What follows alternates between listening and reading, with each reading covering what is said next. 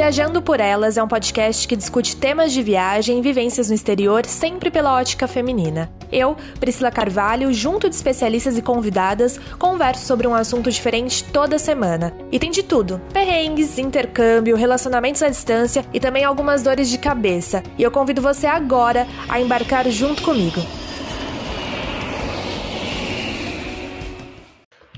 No ar, mais um episódio do Viajando por Elas. E para vocês que gostam, né, de histórias inspiracionais, dicas e assim não cansam de ouvir histórias de mulheres assim incríveis aqui, esse episódio é para vocês.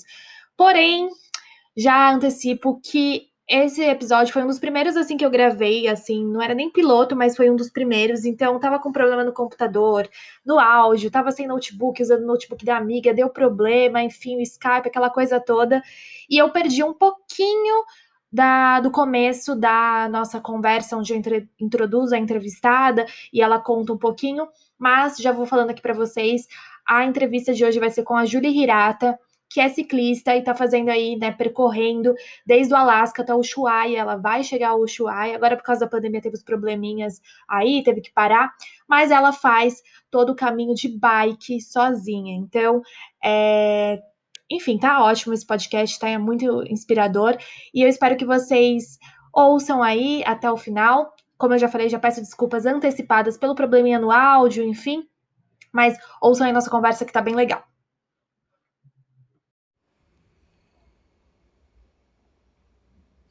Bom, e aí, quando você voltou é, e ficou né, anotando ali no guardanapo, isso ficou também na sua cabeça, o que, que você então decidiu? Então, é, você se separou, né? Você falou que acho que você se separou do seu marido e aí você se sentiu talvez mais livre para poder fazer esse tirar esse papel, esse projeto do papel.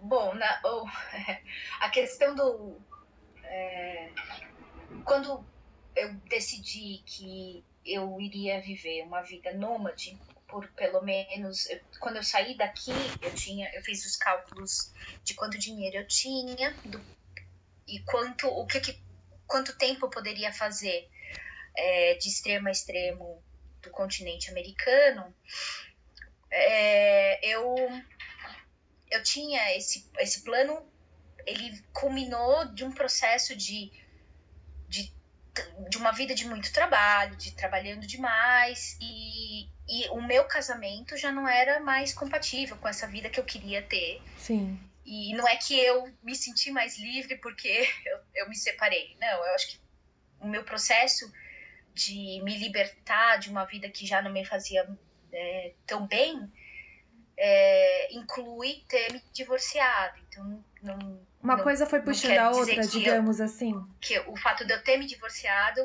me deixou mais livre. Não, eu era, eu era bem feliz no meu casamento. A gente, a gente só tanto que continuamos muito amigos. Né? A gente só tá indo, só fomos para lugar pra, em direções diferentes a partir de um dado momento e não era mais compatível a gente ficar junto. Então, é, essa minha vontade de mudança foi foi foi crucial para eu poder para eu poder ter decidido tanto me separar como é, me libertar de uma vida muito é, muito normal, né? Sim. Para os nossos parâmetros é, numa grande cidade no Brasil. Entendi. Eu tinha, eu trabalhava, tinha uma casa, tinha, tinha carro, eu tinha toda aquela coisa, eu ia pro cinema no final de semana. É, que são coisas que não cabem mais na vida que eu tenho hoje. Entendi. Você falou disso, eu achei até legal. É, antes da gente entrar no circuito mesmo, né, no, na, na sua viagem, eu achei legal isso, porque às vezes eu também tenho um pouco isso, acho que muitas pessoas têm esse essa inquietude, né? Não sei se é bem se é bem a palavra, mas eu acho que tem um pouco disso, né? De você parece que não pertence mais àquele lugar, aquela rotina, é um pouco às vezes difícil de administrar, mas também quando vai, acho que vai de uma vez, né? Ou não sei, aos poucos, assim. É, eu não sei se eu consigo falar por muitas pessoas. Eu sei que meu processo é, foi um processo muito cegas, foi muito na tentativa e erro, né? Eu me lembro de falar pro meu, pro meu pro meu ex-marido, né, numa daquelas conversas de, de término de relacionamento, que eu pedi, eu pedi o divórcio para ele, ele falou assim: "Mas como você sabe que é isso que vai te fazer feliz?" Eu falei: "Eu não sei. Mas eu vou ficar tentando ser, ser feliz até encontrar a fórmula. Eu vou errar muitas vezes, eu tenho Sim. certeza que eu vou errar. Mas o que eu não posso fazer é ficar aqui parada esperando pelo tiro certo, né? Pela, pela, pelo passo certo. Porque se eu ficar esperando pelo passo certo, pela hora certa, pelo momento exato, pelas condições ideais, é, as chances delas acontecerem são mínimas. Então eu saio muito no escuro, né? Muito tateando. E tem muito medo nesse início. Tem muito. Tem muito. Não tem fórmula, cada um tem o seu jeito, porque cada um tem os seus próprios traumas, cada um tem sua própria vida, tem suas próprias limitações e suas próprias potências. E eu, eu, eu, eu por isso que eu te falei, né, desse negócio da liberdade. Eu sou uma mulher muito privilegiada, sempre fui, por poder tomar esse tipo de decisão, de decisão. Por exemplo, eu não tenho filho. Sim. Né? Eu tinha é, eu tinha minha própria renda, uma renda muito boa, inclusive, né? Trabalhava muito e, e tinha ali um, um, um, bom dinheiro, né? Então eu tinha uma infraestrutura na minha casa que me permitiu, por exemplo, é, deixar tudo para o meu ex-marido e sair com o que eu tinha só, né? Com olha, pode ficar, ficou com o carro, ficou com tudo. Mas é, eu pude fazer isso por conta de todos os meus privilégios. Eu sei que todo mundo não, não é que todo mundo quer assim. Sim. Então, por isso que ele não tem fórmula. Eu tenho, eu conto, eu falo, eu conto a minha história para saber que é possível, existe essa possibilidade de fazer, de fazer tudo com muito é, dentro do seu tempo, se respeitando muito acho que tem uma, uma palavra-chave que deve servir para todo mundo, é, que a gente não aprende, é, de se respeitar. Sim. Falar, esse, esse é o meu limite. É, numa próxima situação eu supero esse limite, mas agora é aqui que eu paro. Uhum. Então, a gente estava até conversando, né, no áudio. É. Então, tem muito dessa questão, não só do limite físico, como do limite psicológico. É uma, é uma palavra importante na minha viagem, né, nessa minha nova vida, né, que não é tão mais nova, mas nessa minha vida, que é de curtir. Sim. De estar no momento, na hora que eu tô, é, onde eu tô e com quem eu tô. Não tem essa de eu estar tá com você e estar, tá, é, sei lá, ouvindo música ou jogando ou mesmo pensando em outra coisa. Porque se isso acontecer, eu não tô com você de verdade, eu tô em outro lugar. Uhum. Então, quando agora quando eu voltei para o Brasil, né, para essa para essa situação inesperada que está acontecendo aqui, é, eu me vi sendo muito lenta, né? As pessoas, ah, porque eu faço uma coisa de cada vez. Sim. Quando aqui todo mundo está fazendo quatro coisas ao mesmo tempo. Ah, enquanto está conversando no Zoom, tá é, digitando, respondendo mensagem para outra pessoa. E aí, para mim, isso não funciona mais, né? Aqui, aqui eu sei que funciona de um jeito e para algumas pessoas ainda funciona, mas para mim não funciona mais. Eu não consigo mais estar com você e não não tá olhando para Priscila Carvalho, né? olhando e focando ali, né? Vivendo aquilo mesmo. Exatamente. Eu tô te ouvindo, eu tô te eu tô falando com você. Então é, é bem é bem isso. E como é que então, vou, aí agora, né, a gente fez aquela pausa. E como é que foi é, quando você realmente decidiu ir? E aí, quando você começou mesmo? Como é que foi essa questão de decidir, não sei, visto, levar a bike, toda essa questão da logística, onde que eu vou ficar, quanto eu vou levar? Porque você começou lá na Alasca e tá descendo. Teoricamente, né, igual a gente tava falando antes, você está no Equador, né, no, no caminho, né? Teve que parar por causa da, do coronavírus infelizmente por causa das fronteiras e também porque o Equador está agora vivendo uma situação bem complicada. Mas como é que tá, foi, tá sendo essa, essa rota, né? Desde lá do começo que você se planejou, como é que você organizou isso e os países que você foi passando? Bom, eu comecei a planejar essa viagem em junho, vamos marcar com zero, em junho, 17 de junho de 2015. Em 23 de abril de 2016 eu estava lá na Alaska. Então eu tive aí alguns meses é, para planejar onde era o melhor ponto para sair, é, qual era, né? Qual era a logística para chegar até esse ponto, porque é um lugar super isolado, é, quanto eu poderia gastar por dia. Então, quantos dias eu iria demorar para chegar do Alasca, Argentina, é, que tipo de equipamentos eu ia viajar. Eu já não era mais uma cicloturista, né, uma cicloviajante inexperiente, eu já tinha uma bicicleta, então eu usei muito dos equipamentos que eu já tinha. Eu morei um tempo na Europa, viajei um tempo de bicicleta pela Europa, então uh, eu conheço não só viajamos, viajei pelo Marrocos, ali Turquia, Espanha, Portugal, de bicicleta, então é, já tinha passado por uma série de condições climáticas, já sabia de, do tipo de equipamento que eu precisava e não tinha muito dinheiro para comprar mais equipamento. Então eu precisei ali estudar qual era a melhor época para sair, onde que eu ia sentir mais frio, onde que eu ia sentir mais calor. É, tendo pouco dinheiro, eu precisa, eu, eu já tinha, né, uma uma barraca, mas precisei comprar uma boa barraca para poder dormir. É, e essa é uma coisa que é muito legal, porque a barraca me dá a liberdade de eu poder dormir em qualquer lugar. Então eu não preciso chegar num lugar para descansar. Eu posso, ah, cansei de pedalar aqui, ou ah, aqui é um lugar bonito, quero ficar. Eu posso tomar essa decisão a qualquer momento. Sim. Junto, eu tenho uma cozinha também, onde eu, eu consigo cozinhar e, e cozinho é, carregar comida, isso me dá uma autonomia e independência também. Então eu posso, é, ah, se eu quiser mudar de rota, não preciso me preocupar em passar em algum lugar onde tem tenha comida. Então eu sou bastante autossuficiente na, na bicicleta e tudo isso custa dinheiro. Então Sim. eu precisei gerenciar o que, que eu tinha já de equipamento e o que, que eu precisava comprar e o que me sobrou de dinheiro era, eu, bom, no, no final desse planejamento, eu vi que eu faria os 24 mil quilômetros, que é do Alasca à Argentina, né? É a rota mais curta, não exatamente a mais curta, mas é o que é, você consegue fazer com 24 mil quilômetros, você consegue fazer de extremo a extremo do continente americano. Uhum. É a uhum. maior estrada é, continental de um, do, do planeta. E eu vi que eu poderia fazer isso em um ano e 11 meses. E que se eu fizesse isso em até dois anos, dois anos e pouquinho, eu poderia, eu tenho, teria uma grana para gastar 10 dólares por dia.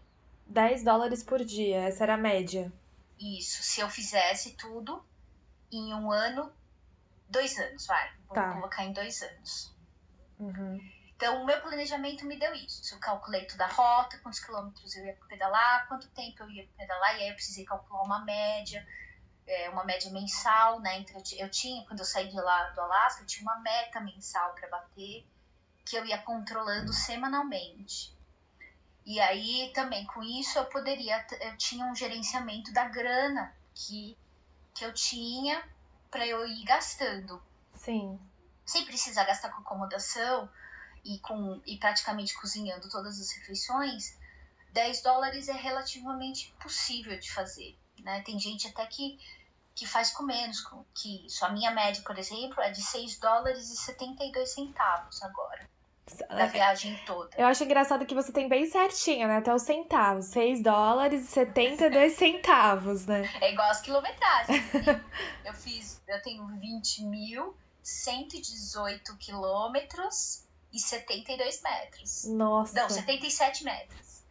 Então, é, eu tenho tudo, tudo marcadinho, por quê? Porque é um jeito de eu ter. Eu, eu sou muito. Eu era muito controlada, né?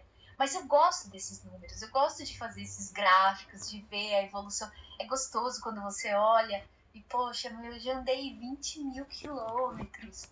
Eu já consegui e a questão da grana é uma pergunta que todo mundo faz desde que eu comecei a minha viagem, né? Então, o meu primeiro podcast, as minhas primeiras entrevistas lá, quem, quem quiser acessar no Instagram, né? Eu tenho quase tudo guardado lá.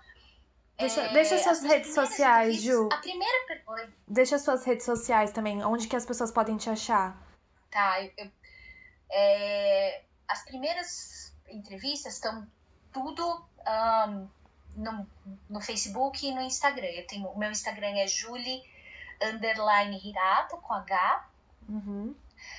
É, o Facebook, eu também tô. É Facebook barra Julie Hirata, tudo junto. É, eu tenho um canal no YouTube, que é Julie Hirata também. É youtube.com barra Julie Hirata. E o Hirata é com H, né, de novo. E é isso. É, ah, tem o Pinterest também. Tem bastante gente que me segue lá no Pinterest, porque eu tenho bastante. Eu tenho um, uma, uma pasta lá só com os equipamentos, como que eu selecionei equipamentos. É uma, lá é um pouquinho mais técnico, assim. Eu, eu tenho uma coleção de bicicletas lá que para sugerir para quem pergunta de, de, de equipamentos. E eu acho que é isso, é tudo, né? Pinterest, Sim. YouTube, Instagram e Facebook. Você pode. Ah, tem Twitter também. Putz, eu tô em todas as redes, essa é a verdade. Eu, É só- tenho, eu só não tenho TikTok. ainda.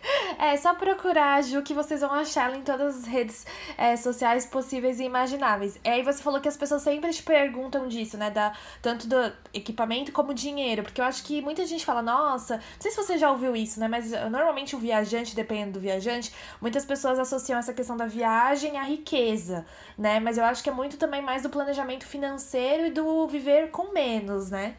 É, eu acho que ah, ah, agora eu aprendi que talvez a pergunta certa não seja quanto dinheiro eu tinha, mas é quanto dinheiro eu gasto. Tá. Porque você é, tem gente que sai com muita grana e gasta muito por dia e consegue viajar muito pouco. É um estilo de viagem. Tem gente que viaja sim, e tudo bem. Sim. É, no meu caso, não tá tão focado no quanto. Hoje, hoje né, eu tinha planejado para dois anos, né? Uhum. Imagina, isso em 2016. Depois disso, muita coisa aconteceu. A viagem mudou muito, tanto que hoje eu quase nunca menciono a palavra projeto, porque o projeto pressupõe que ele tem um começo, um meio e fim. Uhum. É, a minha viagem hoje, não, não sei se chegando lá no final, lá na Argentina, eu paro. Tá.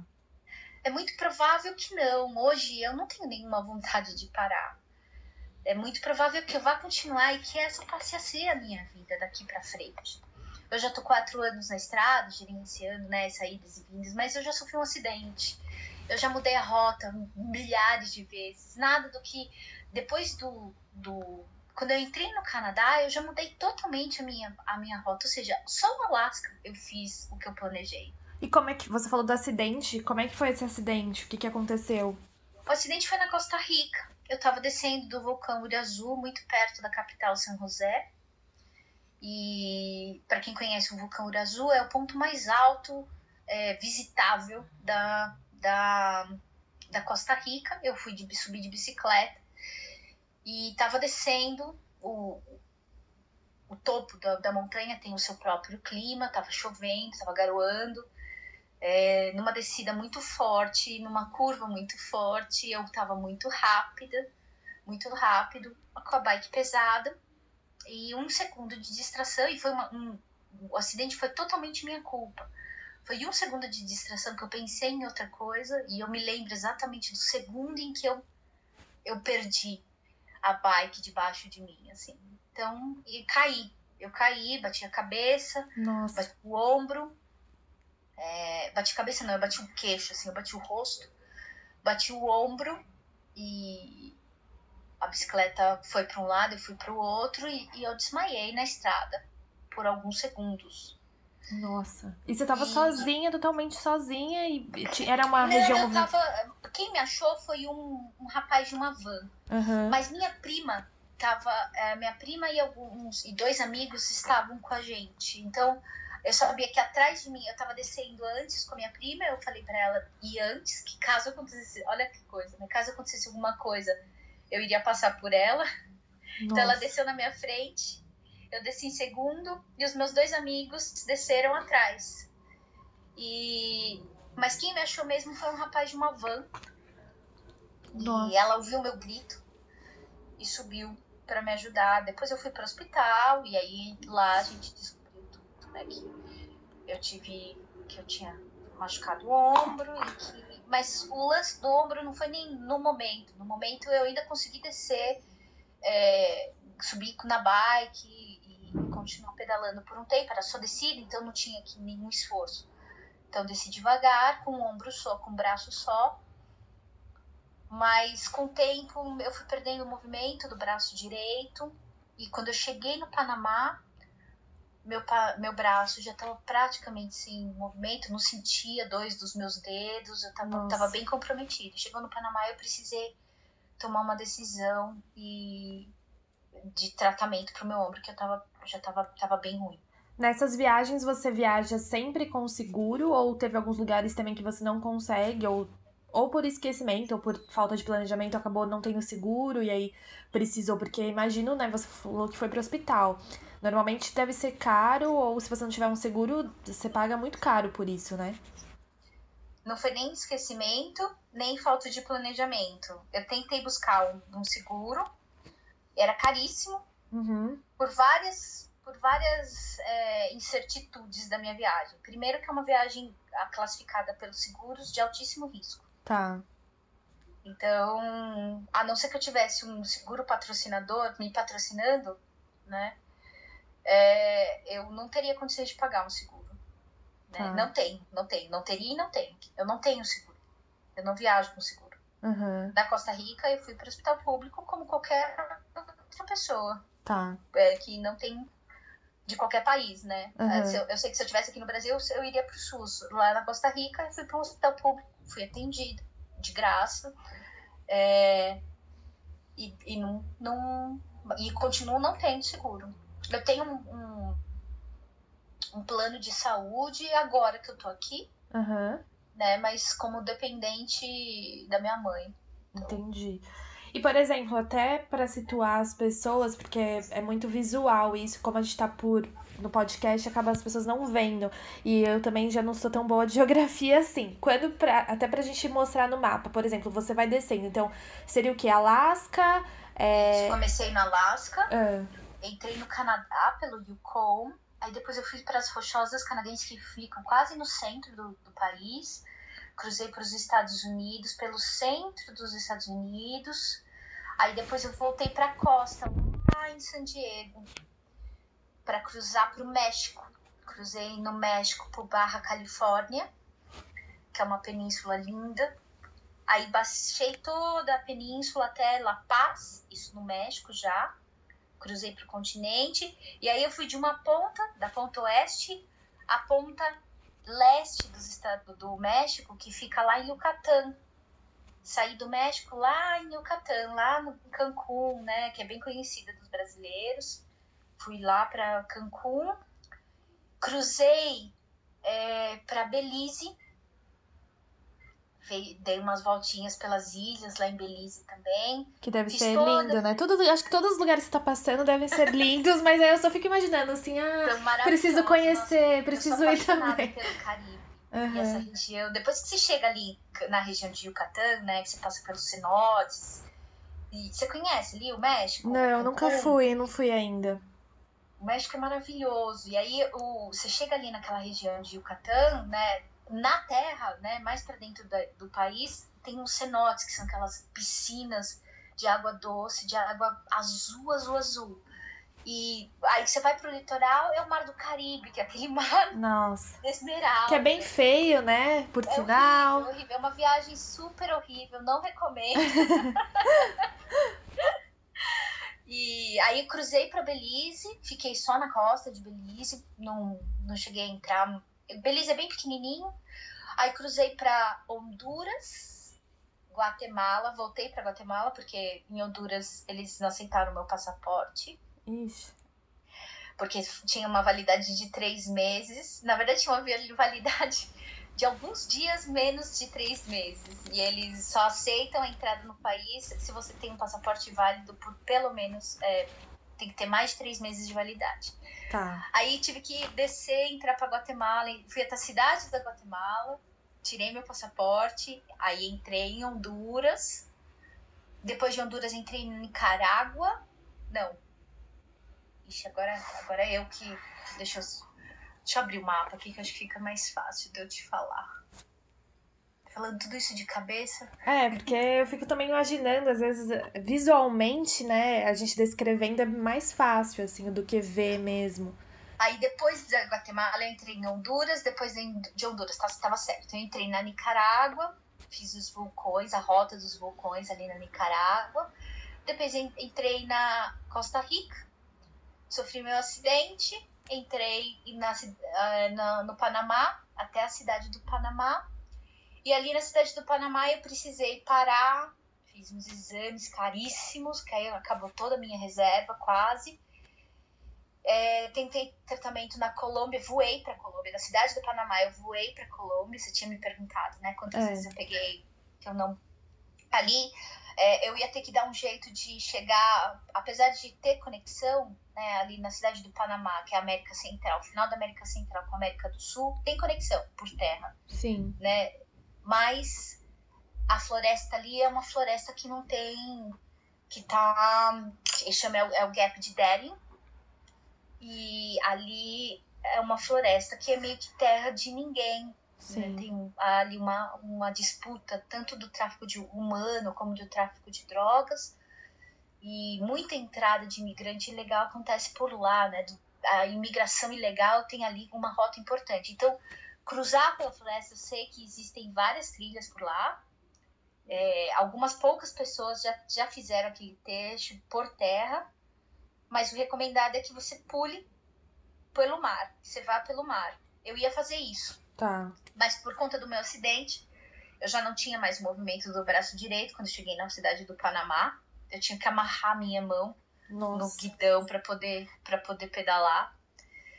E aí eu cheguei na cidade do Panamá e falei, não, agora eu preciso buscar um médico de verdade. Aí fui no, no hospital, lá no, numa clínica. Lá eu arranjei. Teve gente que me ajudou, que deu desconto de coisa para me atender. Foi muito legal isso. E e voei para Colômbia para poder buscar tratamento, porque falaram, olha, na Colômbia o tratamento é igual ao nosso SUS. Então eu podia tentar no hospital. Eu entrei na fila, cheguei a entrar na fila, mas é, eu desisti de ficar, fiquei lá dois meses esperando. Eu desisti quando eu soube que aqui no Brasil eu teria tratamento numa clínica que chama Clínica Coen, em São Paulo, uma clínica que trata esportistas é, esses uh, jogadores de futebol profissionais, foi super legal. Eles me ofereceram é, e me fizeram, e fiz todo o tratamento com eles lá de graça. Tratamento super caro, Sim. de alta tecnologia. Eles usavam todos os tipos de equipamentos. Eu fui escaneada. É, o meu ombro que estava ruim, mas eu fui escaneada inteira. Eles é, com fisioterapeutas maravilhosos. E, e fiz todo o tratamento lá, na clínica aqui em Pinheiros, lá em Pinheiros, né? Eu tô longe. E quando eu fiquei bem, eu voltei. Aí dessa vez eu voltei e fui pro Suriname. Suriname. É isso aí. Aí fiz Suriname, o Suriname já é América do Sul, ou seja, eu terminei a América Central, no Panamá. Sim. Aí Suriname já é, faz parte das Guianas, no norte da América do Sul, que pouca gente conhece. Ali no norte tem Guiana Francesa, então tem Brasil, Guiana Francesa, é, Guiana Francesa, Suriname, Guiana, Guiana Inglesa. A Guiana Francesa requer visto, e aí o visto é super complicado, pra, porque a Guiana Francesa exige que você tenha um comprovante de renda, é, tudo que eu não tinha. e eu, então eu não fui para lá, eu fui pro Suriname, fiz pedalei o Suriname, pedalei a Guiana. Nessa época, o, o presidente do país, do Brasil, é, entrou numa espécie de guerrinha, né? Com Sim. o presidente da Venezuela e o presidente e a Venezuela fechou as fronteiras para para turistas, né, para quem fosse brasileiro, para cruzar.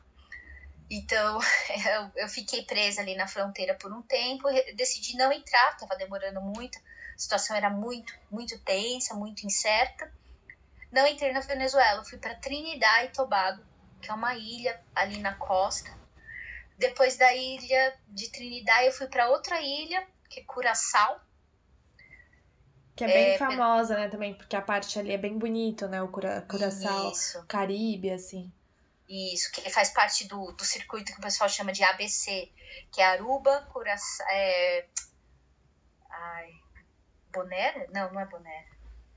Que é, é, é, um, é um, são três ilhas super famosas que se usam muito, que, que o pessoal gosta muito por ali.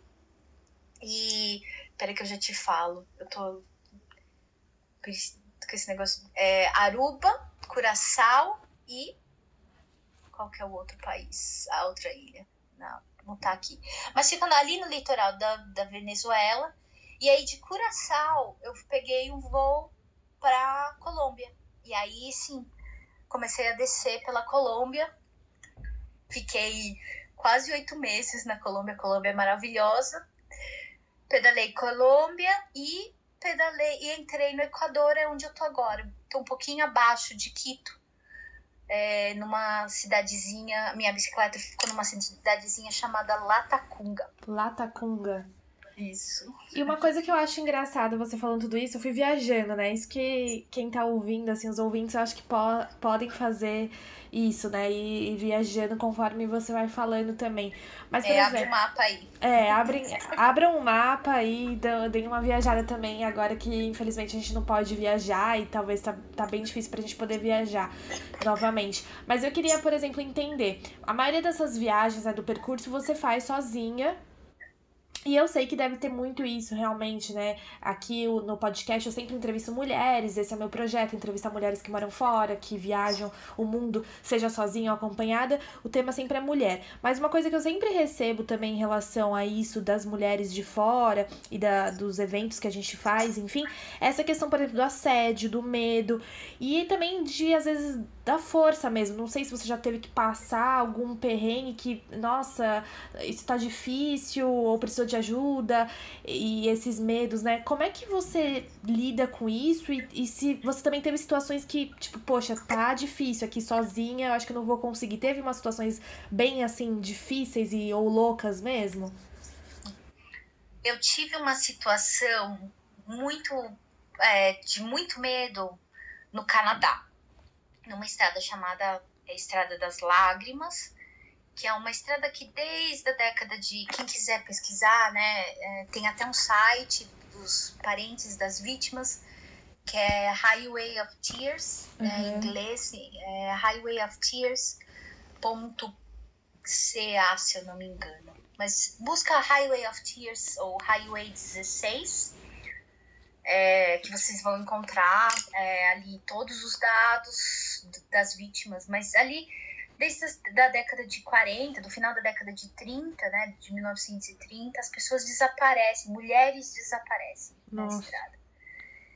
E eu peguei o finalzinho dessa estrada, porque não teve jeito de eu, de eu evitar, e tive ali uma situação de uma pessoa onde eu me senti super ameaçada e, e, e, teve ali uma situação de intimidação bem, bem pesada. Mas eu. É, passou, eu não, não, não tive nenhum, nenhuma situação de confronto real. Eu tive um problema no México que eu precisei, eu fiquei inclusive presa por duas noites. Presa? Como que foi isso? Conta pra eu, gente um pouco. Eu tava subindo uma. De manhãzinha, eu começo muito cedo, principalmente nos lugares mais quentes. Então, eu pedalo de madrugada, para umas 9 horas da manhã. E no México, logo depois de Guadalajara, é, eu tava indo para as montanhas para ver as borboletas monarcas. Lá tem uma região que tem o Santuário das Borboletas Monarcas. Então, todo novembro, as borboletas migram e lá elas é, cruzam e voltam e fazem a migração. Então são nuvens e nuvens de borboletas monarcas, que é aquela borboleta laranja com traços pretos. Sim. Nuvens e nuvens dessas borboletas voando pelo céu, assim, é maravilhoso. E elas ficam, elas cobrem árvores inteiras e elas escolhem um lugar muito, um santuário, alguns são três santuários lá. E eu tava indo em direção a esse santuário. E numa dada manhã, eu tava subindo E no topo da montanha, assim, eu vi uma mulher voando. assim, como se ela tivesse tropicado em alguma pedra e caído. Ixi. É. Aí eu falei, poxa, acho que ela tava correndo, tropicou e caiu. Eu, até, até, eu me lembro até de comentar, falei, nossa, essa, essa queda deve ter doído. Segundos depois, foi eu terminar esse pensamento, eu vejo um homem vindo atrás dela. E ele, ao invés de baixar para ajudar, ele começa a chutá-la no chão. Meu Eu Deus. acelerei minha bicicleta e quase sem pensar. Eu acelerei a minha bicicleta e quando eu vi que ele tava machucando e ela já tava com o corpo mole no chão, eu joguei minha bicicleta em cima dele. Eu caí para um lado, bicicleta para o outro, ele caiu para o outro e ela no chão, né? A, a mulher tava no chão. E, e eu percebi que ele tava meio, eu não sei, quando eu vi que ele tava meio tonto, me parecia meio tonto, eu falei, poxa, machuquei o cara, né? Aham. Mas ele pelo menos parou de chutá-la. Sim. Quando ele levantou, eu vi que ele cambaleou. Aí eu cheguei perto dele, eu percebi que ele tava bêbado. E ele voltou, ele nem quase nem se deu conta que eu tava ali. Ele voltou a chutá-la. E eu peguei uma pedra e dei na cabeça dele. Eita. Naquela situação de segundos em que você não pensa, você tem que fazer alguma coisa, e aí ele caiu. Aí ele ele desmaiou. Nisso que ele desmaiou, eu gritei. A vizinha aqui do lado deles, ali da casa deles, saiu. Aí eu falei com ela ali, esbaforida, o que estava acontecendo. Quando eu tava ainda explicando para ela, começou a subir uma, uma tipo uma saveira, uma dessas picapes pequenas, sabe? Aham. Subindo a, a rua e eu parei no meio da rua, falei, a gente precisa ir pro hospital. Ele falou, não, claro, entra aí, entrou eu. O nome dela é Maria, né? A Maria, eu levei pra dentro do carro, entrei com a Maria no carro e colocamos o Pedro atrás, o, nome do, do, do quê? agressor. Do agressor era Pedro. Foram os três pro hospitais. Ah, no caso, a moça que. É, na verdade, a gente jogou ele na caçamba porque ele tava desacordado. Aham. E eu morria de medo de colocá-lo dentro da picape, porque era, era a cabine dupla, mas eu tinha medo dele acordar e matar todo mundo lá dentro do carro. Nossa. Aí eu falei, vamos colocá-lo atrás. Pedi pra vizinha guardar minha bicicleta. Peguei umas coisas e, e fui pro hospital. Fomos então os, os quatro pro hospital, né? O moço da, da, da. dirigindo, eu, a Maria dentro do carro e o Pedro. Chegando lá, é um caso no hospital, é um caso de violência doméstica, todo mundo machucado. E tem que chamar a polícia. E aí é, eu dei o meu depoimento e falei, olha, eu quero denunciar o Pedro por violência doméstica, mesmo que a Maria não, não denuncie. A Maria estava desacordada, ela, ela teve rompimento de órgãos internos, era super grave a situação dela. Meu Deus. Você falando isso em espanhol. Tudo em espanhol. Tá. No interior da, do México. Nossa. no interior da- de Sinaloa. E aí a gente é, ah, você não pode ir embora, você não pode ir embora. Eu falei, não, tudo bem. Pra, a gente tem que esperar os dois acordarem pra gente colher o depoimento deles. Precisa saber se a Maria vai querer denunciar o Pedro. É, e se o Pedro vai querer denunciar você. eu falei, escuta, como assim? Né? Eu, eu separei a briga, é que não tinha outro jeito.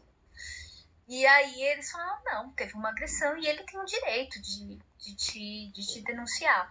Bom, a história, para encurtar a história, ah, o lance é que eles queriam reter o meu passaporte lá. Sim. E o passaporte é o único documento que eu tenho. Eu falei, não, o senhor não vai reter o meu, meu passaporte aqui porque é o meu único documento. Imagina, a polícia, a polícia mexicana, e, e nada contra a polícia mexicana, mas eu tenho tudo contra todas as polícias da América Latina por todos os históricos de violência. Sim. Então eu falei, bom, eu não, e eu sendo uma estrangeira, né? é, tem todo, ele já tinha dado a entender ali que qualquer dinheirinho poderia ajudar. E eu falei, eu não tenho dinheiro. Então ele falou, então a gente vai fazer tudo como tem que ser feito. Eu falei, então o meu passaporte, eu vou me negar a dar o meu passaporte. E ele falou: então a gente vai precisar prender você. E aí eu passei duas noites ali de, de luxo, numa cela só pra mim, com um chuveiro. Tudo de luxo é ótimo, achei maravilhoso você falando isso, de luxo. Você, ah, um imagina, quarto, eu, você teve um quarto privado por duas pagar, noites. Exatamente, chuveiro. Eu pude tomar dois banhos, é super calor lá, mas tomei dois banhos num dia, que é uma raridade para mim. Com ventilador, os meninos colocaram lá um ventilador para mim, experimentei comida. Ah, você já experimentou tal coisa? Eu falei, não, eles trouxeram. Tudo isso na cadeia. Então, você foi... fala... Eu achei engraçado, você falou isso do banho, né? Mas e até antes você tinha falado que você faz toda essa questão da dos, dos aparelhos, né, para você dormir, cozinhar. Como é? Onde que você toma banho? Onde que você faz xixi? Você, né? Porque as pessoas acho que ficam pensando nisso, mas onde que ela faz, né? Você se vira ou você pede para ir na casa de alguém ou ah, vou ali no mato mesmo. Como é que é isso de tomar banho, fazer as necessidades? Porque deve ser punk também, né? Eu tô sempre, quase sempre, eu evito, é, por, por eu estar sempre é, buscando parques, eu tô sempre em áreas mais selvagens, né? Sempre não, mas sempre que eu posso, eu tento estar em áreas mais selvagens. Quando eu tô em áreas mais selvagens é muito tranquilo, porque deu vontade de fazer xixi, ou de fazer de, número um ou número dois, dois, eu escondo a bicicleta ali atrás da árvore, cavo um buraquinho e faço. Eu tenho uma pazinha, tipo essas de jardim, cava um buraco. Essa é uma técnica que é super conhecida para as pessoas que, que vão para áreas mais selvagens. É, você cava um buraquinho, pelo menos um palmo de profundidade, tira ali a tampinha, faz suas necessidades, cobre. Nossa. e é assim, vamos ali, prático mesmo. Eu tenho, carrego um papel higiênico, claro. Sim. E é, e é isso faço, faço ali. Quando eu em, na estrada é, e, e não tem um posto, eu faço a mesma coisa. E quando tem um posto ou um comércio, às vezes eu peço. Mas os piores banheiros que eu já visitei são. Eu prefiro fazer. Tem uns lugares que eu prefiro fazer no mato do que nos banheiros. Eu tenho uma coleção de banheiros nojentos, assim, porque Nossa. são muito, muito nojentos. Qual foi o pior banheiro que você já pegou na sua vida? De, em qual país? O pior foi na Barra Califórnia, no México, que era um. Era tipo um, uma dessas cabaninhas que vendem curau de milho, sabe? Essas coisas. Sim. Eles tinham um banheiro de palafita que não tinha teto, que não tinha descarga. Meu era Deus. um era um vaso, mas ela caía no buraco. E, as, e tinha umas moscas, acho que do tamanho da minha mão. Meu Deus. E, e, tinha papel por todo lado. Eu acho que as pessoas tinham limpado a mão na parede. Meu Deus, imagina! Você vê todo... Eu queria ter um treco com aquele banheiro. E, e eu tinha perguntado também do banho. Você usa o que? Lenço umedecido? Onde dá você toma banho? Ou vai naqueles banheiros públicos para pagar, igual tem nessas paradas de viagem de ônibus, ou não? Meu recorde de não tomar banho é de 18 dias. 18 dias? Gente. 18 dias sem tomar banho. Meu cabelo dá pra. Nesse, no Utah, eu me lembro que eu tava no, ali no Zion, um parque super famoso ali no, no, no, no sul de Utah. E meu cabelo, eu acho que se eu, se eu torcesse, assim, dava pra fritar batata frita, de tão colioso que tava. Nossa. E, o, e você tem que improvisar, Mas, né, quando dá. Banho. Você não Agora, toma banho o lencinho umedecido, o problema do lencinho umedecido, é, ele é um super impacto, né? Uhum. Aquele, aquele material que é feito, o lencinho umedecido, para ele não se esfarelar, ele tem ali uma fibra que demora muito, muito, muito tempo para se degradar na natureza. Sim. É, um, é super impactante. E é caro. É caro, né? Também. É super caro eu mantenho uma higiene. É, Mais minha, sustentável? O meu foco da higiene tá, tá na, na região genital, né? Tá. Porque é um. Na, em toda a literatura de aventura de bikes, né? De ciclo, de cicloturismo, para a mulher, uma das dos, dos locais mais vulneráveis é, para infecção é, é a região genital. Então eu tenho super cuidado. Eu sou neurótica com banheiro limpo, essas coisas. Eu, eu carrego um, um equipamento em que eu não preciso sentar para fazer xixi. Ele é um, é um tubinho que chama Go Girl. Ah, sim, uhum. Que você faz xixi de pé.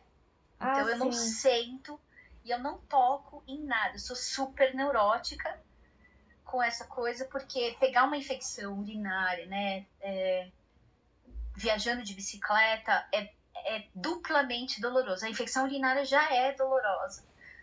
De bicicleta é triplamente, porque ela é. Você fica muito, é, muito tempo né, apoiado nessa região. Então é, é, é, muito perigoso. É uma, é uma coisa muito, muito crítica para viajar de bicicleta sendo mulher. Sim. Então eu tomo muito, muito, muito cuidado com a região genital então, e, e nunca tive problemas sérios. Assim. E, por exemplo, eu acho que diante de todas as histórias, né? Muitas já são engraçadas só de você contar normalmente assim do banheiro nojento, essas coisas assim, né? Essas histórias paralelas acabam no fim sendo um pouco engraçadas, né? Até mesmo da sua prisão, porque no fim entre aspas, né? Entre aspas, não, acho que deu tudo certo, né? Você saiu. Deu, deu tudo certo. Deu foi tudo... ótimo. Foi, foi uma experiência que eu não teria de outro jeito. Sim. Mas, por exemplo, você lembra alguma história também que super te marcou, assim, que você acha que, nossa, isso eu vou lembrar pro resto da minha vida, se eu, talvez se eu não tivesse. Né, nesse meu circuito aqui, nessa, nessa minha viagem, é, eu acho que talvez nunca ia viver uma coisa que fez você rir muito, assim, ou depois, né? Porque às vezes os perrengues é isso, a gente passa, mas depois que a gente ri. Você lembra a situação engraçada? Ai, Pri, puta, meu, tem tanta coisa que, já, que, que eu já passei que na hora dá aquele. aquele. aquele friozinho na barriga, né? De puta, meu, podia ter dado muito ruim aqui. É, mas e que não deu. Ah, a própria situação do Canadá é uma situação que eu, que eu, sempre conto e que, que me marcou demais. Eu ainda, às vezes, eu ainda sonho com aquela situação. Sim. A situação, a, a situação do Pedro também foi uma situação super marcante. Teve uma situação, no, não sei se engraçada, mas teve uma situação na Barra Califórnia que eu tive meus alforjes atacados por coiotes. Nossa, coiotes. Coiote, se você, não sei se vocês, quem tá ouvindo a gente, né? Mas o coiote é tipo um cachorro selvagem. Sim. Né? Ele é um pouquinho mais agressivo que, que lobos. Eles não, eles não andam em grandes matilhas igual lobos. Eles são grupos eh, quase. Eles caçam sozinhos. Mas ali eu tive uma, uma situação em que eu tinha cinco coiotes ao redor da minha bicicleta, no meio da madrugada, no meio do deserto. Eu tava fazendo um camping selvagem. Uhum. E eles queriam porque queriam a, o meu alforje de comida. Tinha ali um. Tipo, eu acho que era. Tava cheirando e eles queriam ali. Então eles conseguiram tirar o. Começou assim, né? Eu tava dentro da barraca, imagina, quase, quase uma da manhã. Eu olhei e eu comecei a ouvir passos. No meio do deserto, Nossa. eu comecei a ouvir passos, assim, o, como se a areia tivesse alguém estivesse caminhando na areia. E aí segura a respiração, né, para você ouvir, apurar o ouvido e tentar ouvir é, melhor. E aí eu comecei a ter certeza, não eram, eram passos e os passos estavam vindo em direção à barraca. Aí eu falei, bom, eu vou tentar abrir devagarzinho a, a, a barraca para não fazer muito barulho e a pessoa não se dar conta. Então, eu tinha certeza que era uma pessoa. E aí, quando eu abri. Eram os coiotes. Eu, eu olhei e eu vi duas orelhinhas, assim, mexendo na minha bicicleta. aí eu falei, meu, é animal. Aí eu abri com todas as. com toda a força, fazendo o máximo de barulho. E eles se assustaram quando eu abri. Mas eles não foram embora. Nossa. Eu acho que a fome era maior eles falaram, a gente não vai largar esse osso, não. Então, parece que é uma coisa muito boa. Tanto que eles rasgaram meu alforje nessa época. Nossa. E, e aí, eu ali com, com, os, com os coiotes, ficamos ali um, uma meia hora, eu gritando e jogando spray de pimenta para ver se eles saíam. E eles arrastando meu alforge e eu correndo atrás deles. Sei lá quanto tempo eu corri atrás desses. desses... Consegui pegar o alforge. Só que quem disse que eu conseguia dormir? Voltei pra barraca, não consegui dormir, com medo, né? Porque aí eu comecei a ficar acordada. Coloquei as coisas dentro da, da, da, da barraca, mas e se eles atacassem a barraca? Sim. E se fossem mais? Né? Se eles quisessem ali atacar a barraca e, e, agressivamente, eu não ia ter como me proteger de muitos coiotes. Falei, não vou conseguir dormir. Peguei as coisas, isso era três da manhã. Peguei as coisas e entrei na, na, na estrada, voltei para a estrada, desesperado, chorando. Eu falei, meu Deus do céu. E esse dia foi. foi eu tava cansada, já eu, e aí eu misto de cansaço com medo de você. Eu quero dormir, mas eu não quero voltar pra estrada agora. Eu quero, quero parar com tudo isso. É aqueles momentos que você fala, por quê? Por que, que eu tô fazendo isso? No meio do deserto, ninguém. E eu falei, eu não quero mais pedalar. E eu desci da bicicleta e comecei a empurrar a bicicleta devagar, tentando pensar numa solução. Como que eu ia fazer três da manhã? Nossa. E eu morrendo, é aquele sono que você tem. Que você só quer dormir, né? Você só quer dormir. Eu tinha a impressão que se eu deitasse ali na estrada, eu ia dormir. Era essa a sensação. Meu, eu tinha até um, uma dor no peito, assim, de tanto sono que eu tinha. Uhum. E aí mistura com a adrenalina do, do, da, do confronto com os. E eu chorando, chorando copiosamente ali. E eu gritava: por quê? Por quê? De repente, assim, de uma luzinha Aí eu falei, meu Deus do céu, eu já tô alucinando, chorando. Comecei a chorar. Eu... Aí vem uma senhora e um senhor. E eles falam, é, me perguntam se tá tudo bem. Aí eu contei para eles a história do coiote. Por favor, me ajuda. Eles falaram, claro, entra aqui.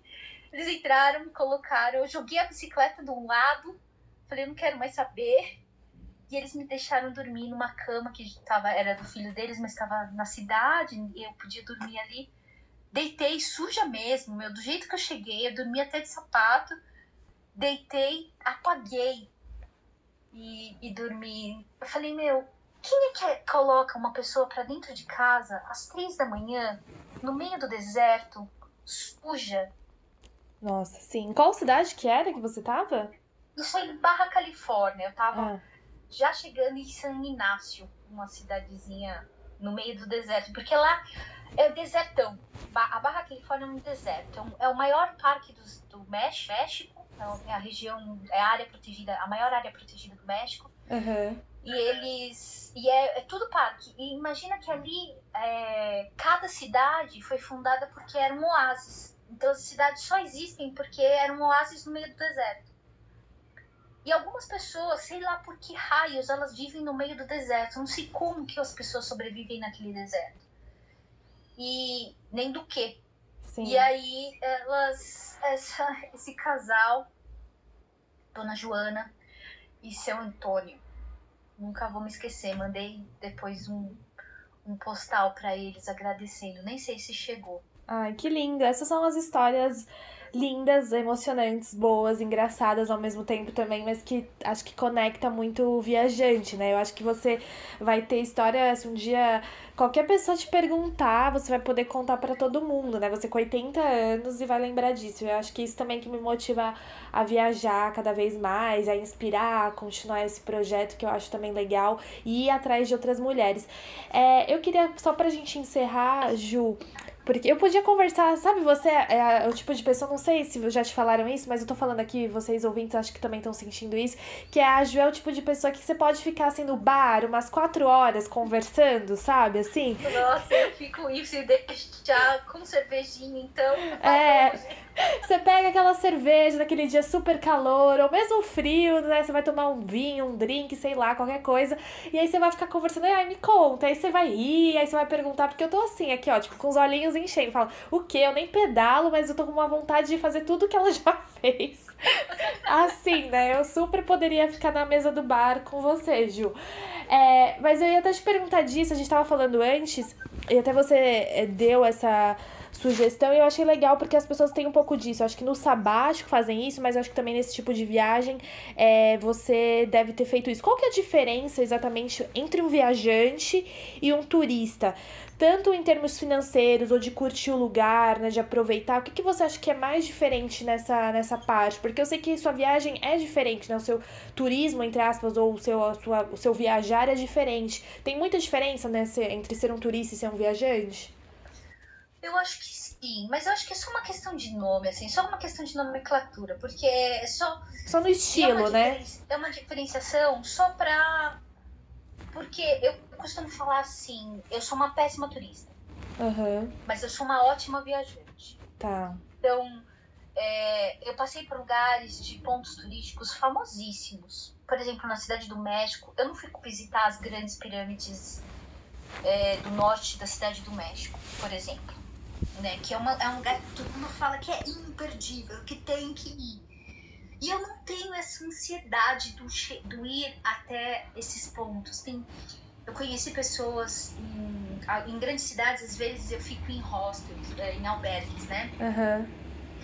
E aí eu tenho contato com turistas ali. E aí é, o turista acorda às sete da manhã para aproveitar o dia ao máximo e conhecer o máximo do, durante o dia. E eu, como viajante, quando eu tenho uma cama, um chuveiro, uma boa internet, é, é um dia que eu descanso. Eu aproveito para sentar na praça e ver as pessoas caminharem e ver como elas se comportam.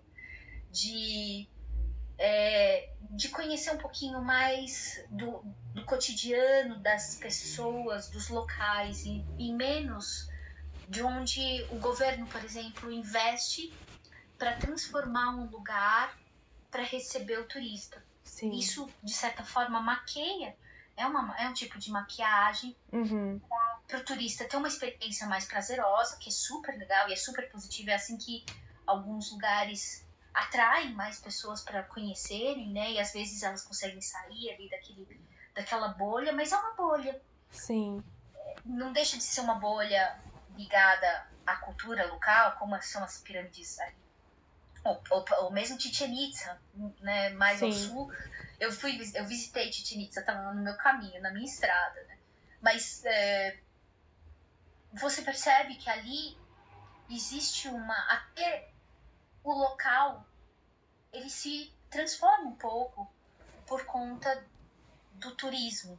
Tá. Então, ele sabe o que ele pode falar, ele sabe o que ele não pode falar, ele sabe que ele não pode reclamar, né, nesses lugares mais. E aí perde um pouco a, o genuíno do lugar. Quando você está cicloviajando, principalmente, é, eu quase não tenho contato com locais turísticos. Sim. Porque eu passo por cidades, raramente eu estou em cidades e, e a estrada, a, a minha viagem acontece entre cidades acontece no caminho, né? O ciclo viajar acontece no caminho, não acontece no destino. Sim. Por isso que a gente valoriza tanto o deslocamento, porque tem muita coisa que acontece no caminho. Aliás, as histórias, elas acontecem no caminho, elas não acontecem no destino. Elas não acontecem quando eu cheguei, elas acontecem quando eu tô indo. Uhum. Então, esse, eu acho que essa é a grande diferença entre o turista e o, e o viajante. O viajante é, pouco liga. E, e a questão do tempo eu acho que está muito ligada também ao viajar e ao, ao turismo. Sim. O turismo, eu vou para ver a Disney, por exemplo, ou eu vou para visitar é, as ruínas de Tulum, ou que são que é um lugar específico e se paga por isso, né? Normalmente são os lugares mais caros é, para visitar esses lugares. E o turista e o viajante, ele ele tá meio ao redor dessas regiões, né? Eu, eu cruzo muito por por áreas onde os trabalhadores que vão para esses lugares estão lá, moram. Né? Uhum, moram. Isso. E eu, eu então, ia. Pode falar.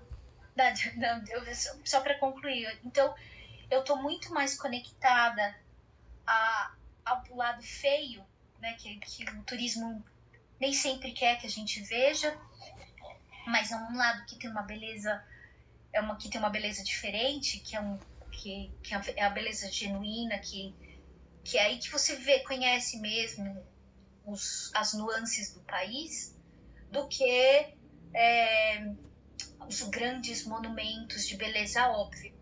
Tá. E eu ia até. Que eu sempre falo, né? Eu vou encerrar, eu vou encerrar, mas tem tanta coisa para falar que assim, eu poderia ficar aqui horas e horas, realmente.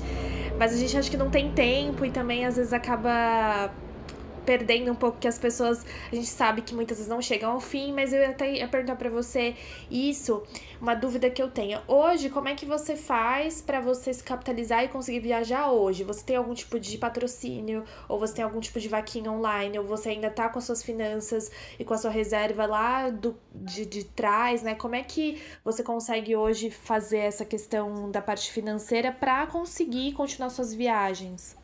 Bom, essa é uma boa pergunta. Eu tinha, eu tinha aquele dinheiro lá no início, que com o meu acidente da Costa Rica e a compra do voo para voltar para o Brasil para me tratar, acabou, né?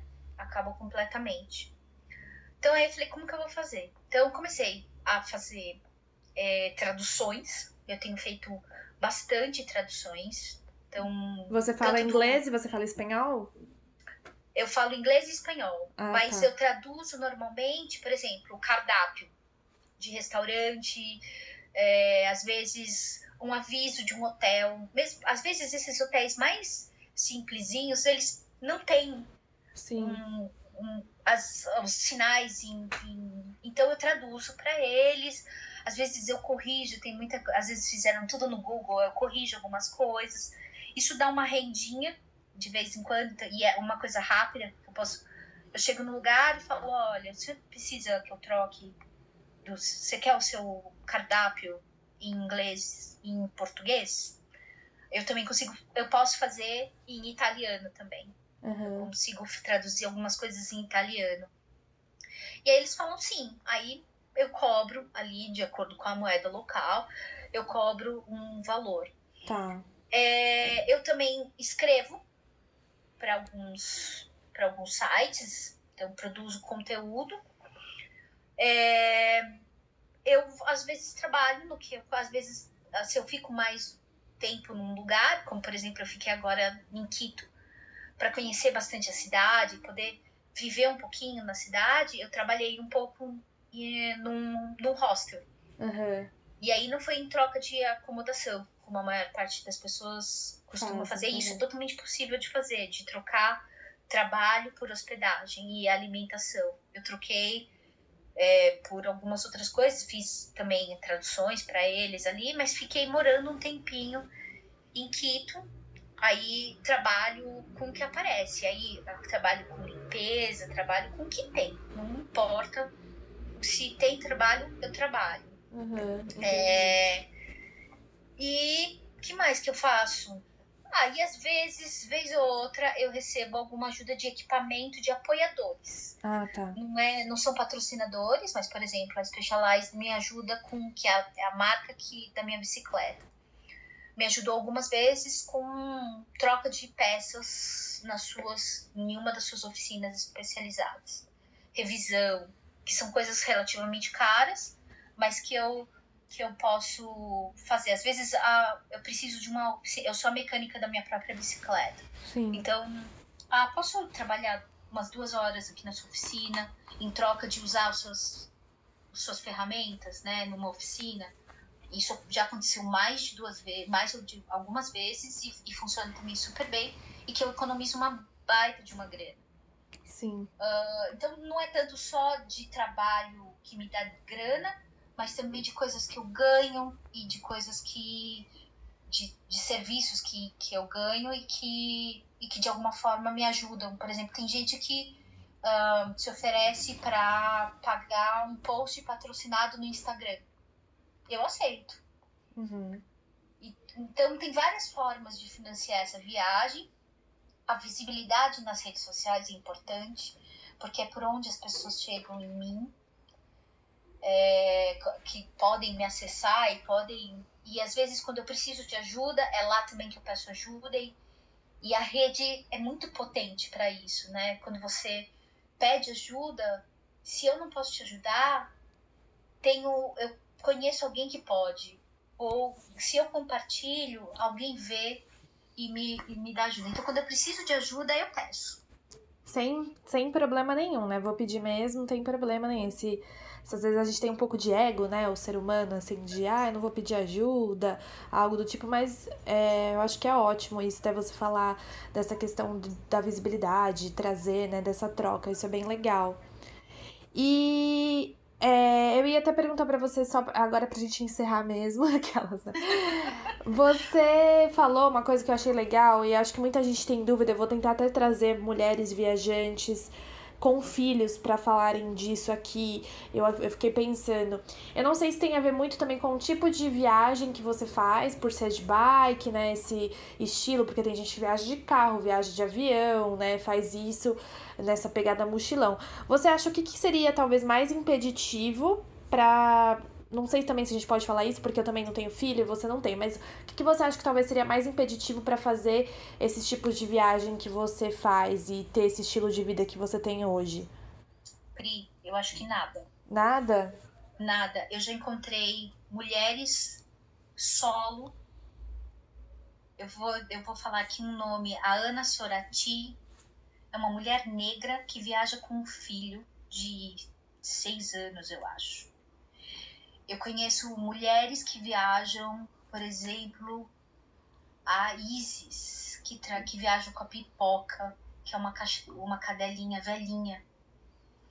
Que não, ela não queria deixar a cadelinha e ela falou: Meu, não preciso deixar. Ela adaptou, fez um treinamento e a Pipoca viaja com ela. Nossa. Eu já vi gente que viaja com o marido. Eu conheci um casal de alemães onde ela é, tá viajando com o marido e ele é cadeirante. Nossa. De, tudo de bicicleta. Essas pessoas são só pessoas de bicicleta. Ah, tudo que você estava falando são pessoas de bike. De bike, que todo mundo fala, ah, é super difícil viajar de bicicleta.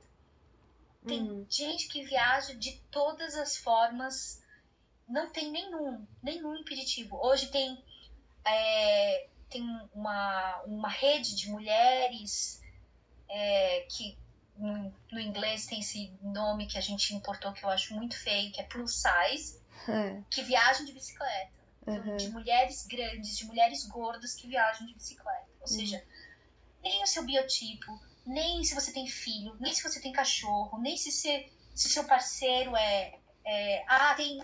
Hoje tem as mulheres. Uh, tem mulheres. Tem dois casais de mulheres. Uh, lésbicas, de gays uhum. viajando, uhum. que eu conheço, né? Dois casais viajando nas Américas, porque aqui nas Américas nós temos dois países, que acho que é Honduras e El Salvador, que uh, a comunidade uh. ser gay é, é criminalizado. Ah, é? Então elas estão viajando. Uhum. Tem essa, é, tem essa, essa utilização em relação à comunidade LGBT, por exemplo. Isso. Na, na verdade, é crime você ser gay, eu acho que em, em... eu preciso confirmar isso. Mas elas elas estão viajando como casal, uhum. são dois casais, estão viajando como casal. Agora acabou de fazer uma americana trans, uma mulher trans, a primeira mulher trans de fazer o Extremos das Américas, é, fez Alasca Argentina, terminou em novembro do ano passado. Ou seja, tem todo tipo de cenário.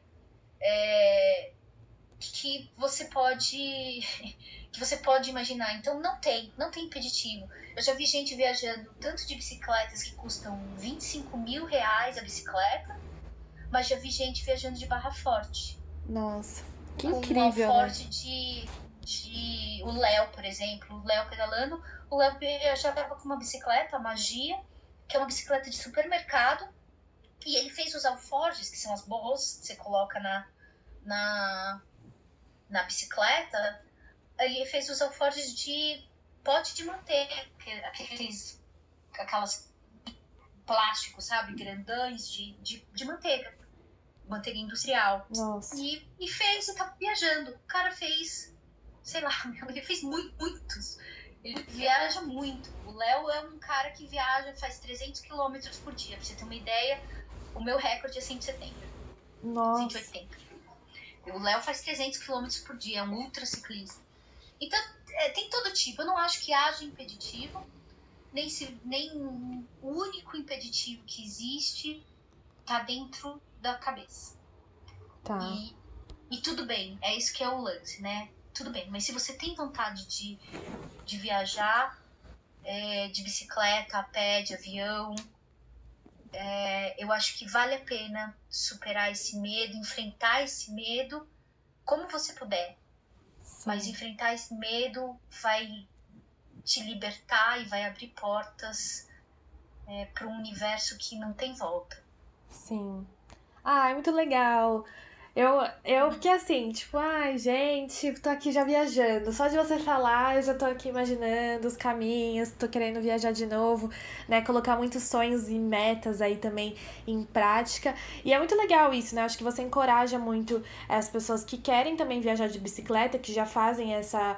É, essa, essa modalidade, né, digamos assim, não sei se eu posso falar assim, aqui no Brasil, e porque você pode começar no, é, sei lá, na serra aqui, né, não precisa ser, ah, eu vou fazer uma viagem, já vou pro Alasca. Você mesmo falou Exatamente. que antes você, já fazia isso aqui, né, antes, desde 2000. Você pode fazer uma viagem de um dia, exatamente. Nossa, perfeito você ter falado isso, Pri.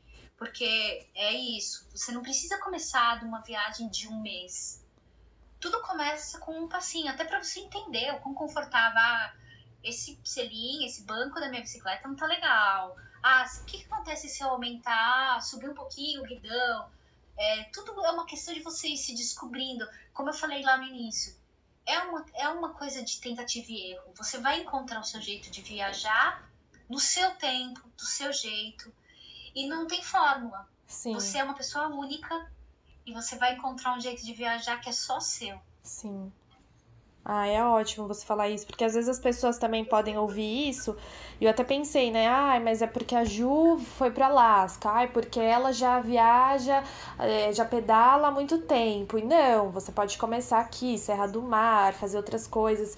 É, então, acho que tudo é uma questão de você querer mesmo, né, e se adaptar e começar aos poucos é, qualquer tipo de viagem, né, seja de bike, seja, não sei, de avião, mas é, a questão da bike, né, por você já fazer isso há muito tempo, eu achei legal a gente falar. Mas eu achei ótimo, Ju, a nossa conversa, eu adorei conversar com você, já fiquei aqui super animada com os próximos é, destinos e também de imaginar. E eu queria que você falasse, eu achei isso interessante você falar isso, né, das, das pessoas. E, por exemplo, só pra você, se pudesse dar uma mensagem, quem tá começando agora ou já faz essa viagem de bike, o que, que você poderia listar para as pessoas que querem fazer ou essas grandes viagens ou até mesmo viagens mais curtas? Em termos de ou de equipamento mesmo, ou de sinalização de tipo perigo, enfim, ou de você mandar mensagem, ah, onde eu tô, quais são talvez os, umas três coisas-chave aí que você acha que o viajante, quem pedala, precisa ter para poder fazer uma viagem às vezes mais tranquilo e também com segurança? Bom, é, acho que a primeira coisa é a bicicleta que você tem, ela é, já é, você já pode viajar com ela é claro que uma bicicleta que é urbana, né, que tem várias modalidades de bicicleta. A bicicleta urbana, se você colocá-la na trilha, ela vai ser um pouquinho mais desconfortável e você não vai curtir tanto a, a pedalada. Então, Sim. pensar que a sua bicicleta, assim como você, ela também tem um tipo de viagem. Então, a bicicleta urbana é melhor ter lá no asfalto. A bicicleta é, que a gente chama full suspension, né, que tem aquela a suspensão na frente e a suspensão atrás, você perde muita energia se você estiver pedalando com ela é, no asfalto. Ela é feita para trilha. Então, adaptar o seu equipamento, o que você já tem ao seu tipo de viagem, vai fazer da sua viagem muito mais prazerosa. Essa é a minha primeira dica. A segunda dica, se você tem medo, é que você pode criar um sistema de segurança pessoal. Eu, por exemplo, eu tenho um grupo de WhatsApp, eu não tenho serviço de telefone.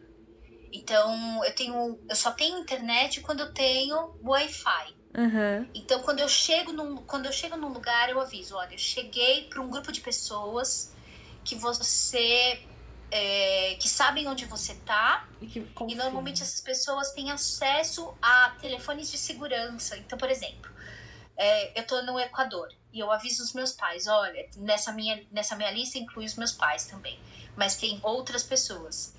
É, olha, cheguei em tal lugar, vou ficar por aqui alguns dias, então tô comunicável por alguns dias. E quando eu saio, eu falo, eu estou saindo, pretendo chegar em tal lugar, ou seja, eles têm um quadrante de onde fazer uma busca. Uhum. E se eu não chegar, não mandar uma mensagem em alguns dias, é, em tantos dias, uh, por favor, liga para esses números. E aí eu dou a lista de números de emergência do país. Tá. Tem uma lista. Então, ah, eu tô nesse estado, qual é o telefone de emergência desse lugar? É, a estação de polícia mais próxima de onde eu tô saindo é essa, a estação de, de, de polícia mais próxima. Eu não faço isso em todo lugar, mas eu faço isso em alguns lugares que eu sei que existem algum que existe algum risco. Tá. Então essa é, é um jeito de você ter aí uma rede de segurança fora da sua da sua do seu grupo, né, de onde você tá. Você pode viajar sozinho e ainda assim ter uma rede de segurança. E a minha terceira dica é seja muito carinhosa ou carinhoso consigo mesmo. Uhum. É, é difícil mesmo, às vezes vai ficar mais difícil, mas compensa muito. E, e, se você é carinhoso com você mesmo, você vai respeitar os seus limites, você vai respeitar os tempos e a, a viagem fica incrivelmente mais prazerosa se você não se pressiona, se você faz tudo com carinho com você mesmo. Ai, perfeito, muito bom. Foi isso, eu achei super legal a nossa conversa. Eu acho que é, é válido para as pessoas que querem né, tirar as, as viagens do papel ou também estão com medo, e os próprios ciclistas também que já gostam desse estilo de viagem colocar em prática. Eu queria te agradecer muito, Ju, achei maravilhoso, foi ótima a nossa conversa. E eu espero que, né, você possa aí depois voltar a pedalar depois que tudo isso passar. Como eu falei, quem ouviu até o final, mas ou no, não pegou no começo, é, a gente está diante da pandemia de coronavírus e a gente está aqui em casa, né? Eu tô em casa, a Ju também. E a gente tá aqui tentando torcer para que isso passe logo, né, Ju? É isso aí. E é isso, logo, logo espero que nos vejamos pela pelas estradas do mundo, né? Sim, sim, torcemos, vamos cruzar aí na estrada. Se vocês gostaram desse conteúdo, compartilhem aí, compartilhem nas redes sociais, indiquem a Ju, sigam a Ju também. Me sigam lá no Viajando por Elas, no Instagram e também no Facebook. E também tem o blog, várias redes, o Pinterest também vou lançar em breve. Enfim, é só dar um procurar aí no arroba que a gente sempre é, tá aí. E uma vez por semana eu sempre trago ou uma mulher viajante, uma mulher que mora fora, para falar de diversos, diversos temas e assuntos aí. Muito obrigada, Ju. Espero que a gente possa se encontrar na estrada novamente. Nos encontraremos. Só pra... Queria. Eu acho maravilhoso esse nome, Viajando por Elas, porque é exatamente. Quanto mais a gente viaja, mais mulheres. Quanto mais a gente naturaliza a mulher viajando, mais segura nós vamos estar como um todo. Sim. Então, esse nome é maravilhoso, é muito feliz. Ai, Eu que adoro, bom. adoro. Obrigada. Então é isso. Obrigada, a vocês, pessoal. Obrigada. Obrigada.